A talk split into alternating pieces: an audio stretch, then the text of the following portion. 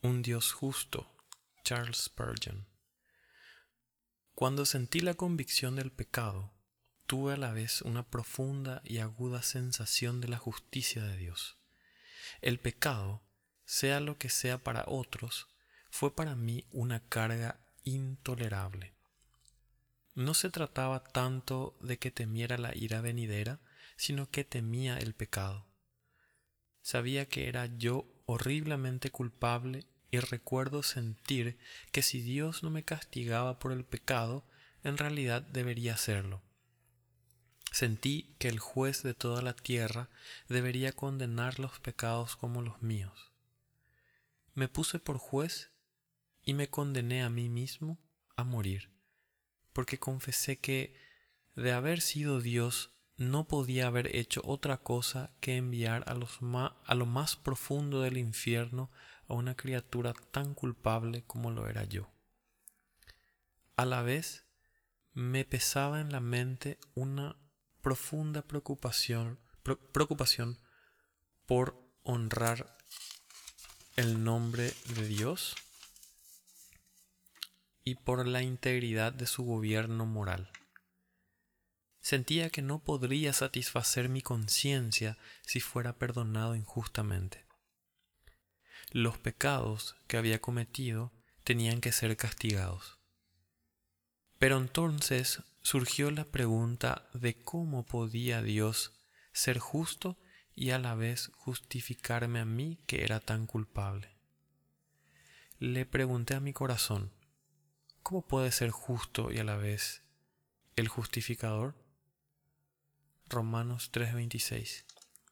Me preocupaba y sentía la carga de esta pregunta y no podía haber una respuesta. Por cierto que nunca hubiera podido inventar una respuesta que satisficiera mi conciencia. La doctrina de la expiación es, a mi entender, una de las pruebas más confiables de la inspiración divina de las Sagradas Escrituras. ¿A quién se le hubiera ocurrido que el soberano justo muriera por el rebelde injusto? Esta no es una enseñanza de la mitología humana ni el sueño de una imaginación poética. Este método de expiación es conocido entre los hombres solo porque es un hecho. La ficción no podía haberlo inventado. Dios mismo lo ordenó. No es algo que hubiera podido ser fruto de la imaginación.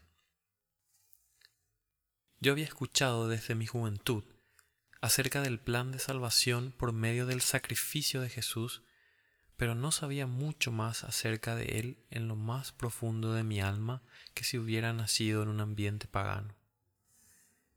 Me vino como una revelación nueva, tan nueva como si nunca hubiera leído las escrituras, que Jesús había sido declarado como propiciación por nuestros pecados. Primera de Juan 2.2. A fin de que Dios fuera justo. Sintiéndome inquieto ante la posibilidad de que un Dios justo pudiera perdonarme, comprendí y vi por fe que Él, que es el Hijo de Dios, se hizo hombre y en su persona bendita cargó con mis pecados en su propio cuerpo sobre el madero. Vi que el castigo de mi paz fue sobre él y que por su llaga fui curado. Isaías 53:5. ¿Alguna vez has visto algo así?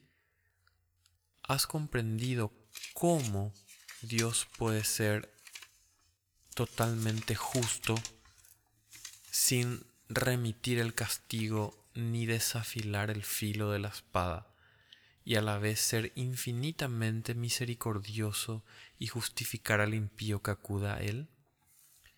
Es porque el Hijo de Dios, supremamente glorioso en su persona incomparable, se ocupó de vindicar la ley, cargando con la sentencia que yo merecía, y por consiguiente Dios puede perdonar mis pecados.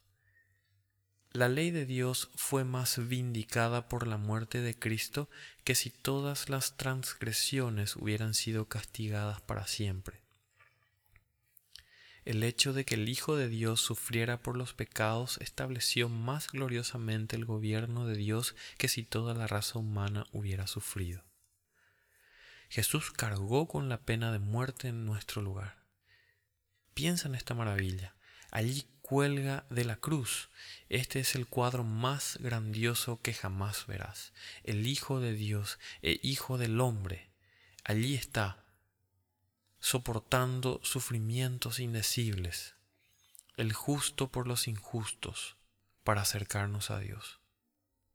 Oh, la gloria de, este, de ese cuadro, el inocente sufriendo, el santo condenado, el eterno bendito hecho maldición. Él, el infinitamente glorioso sufriendo una muerte vergonzosa. Más contemplo los sufrimientos del Hijo de Dios. Más contemplo los sufrimientos del Hijo de Dios, más seguro estoy de que ellos satisfacen mi caso. ¿Para qué sufrió sino para librarnos del castigo que merecíamos? Entonces el Hijo de Dios nos libró del castigo por su muerte. Estamos libres, libres de Él y los que creemos en Jesucristo no tenemos por qué temer al castigo, ya que la expiación hecha, hecha está. Dios puede perdonarnos sin que sea sacudido el fundamento de su trono o sea borrada ni una, ni una letra de, de su libro de estatutos. La conciencia obtiene una respuesta completa a su pregunta tremenda.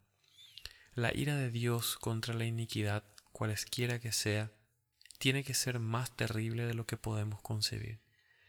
Bien dijo Moisés, ¿quién conoce el poder de tu ira? Salmo 90:11. No obstante, cuando escuchamos clamar al Señor de gloria, ¿por qué me has desamparado?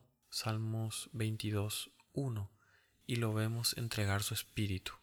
Sentimos que la justicia de Dios ha sido vindicada abundantemente por una obediencia tan perfecta y una muerte tan terrible como la que sufrió una persona tan divina.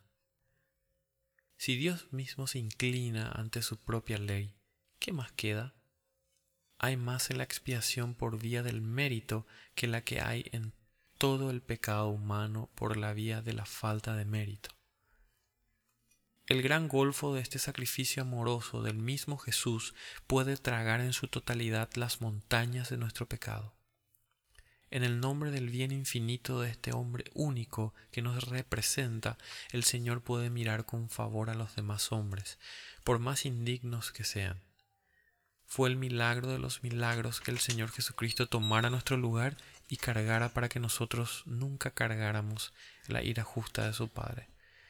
Pero así lo hizo. Consumado es. Juan 19:30. Porque no escatimó a su Hijo, Dios salva al pecador. Dios puede pasar por alto nuestras transgresiones porque cargó esas transgresiones sobre su Hijo unigénito. ¿Qué es creer en Él? No es meramente decir, Él es Dios y el Salvador, sino confiar en Él completa y enteramente y para toda tu salvación desde ahora y para siempre, tu Señor, tu todo. Si estás dispuesto a tener al Señor Jesús, Él te tiene ya. Si crees en Él, te aseguro, no puedes irte al infierno porque eso anularía el sacrificio perfecto de Cristo.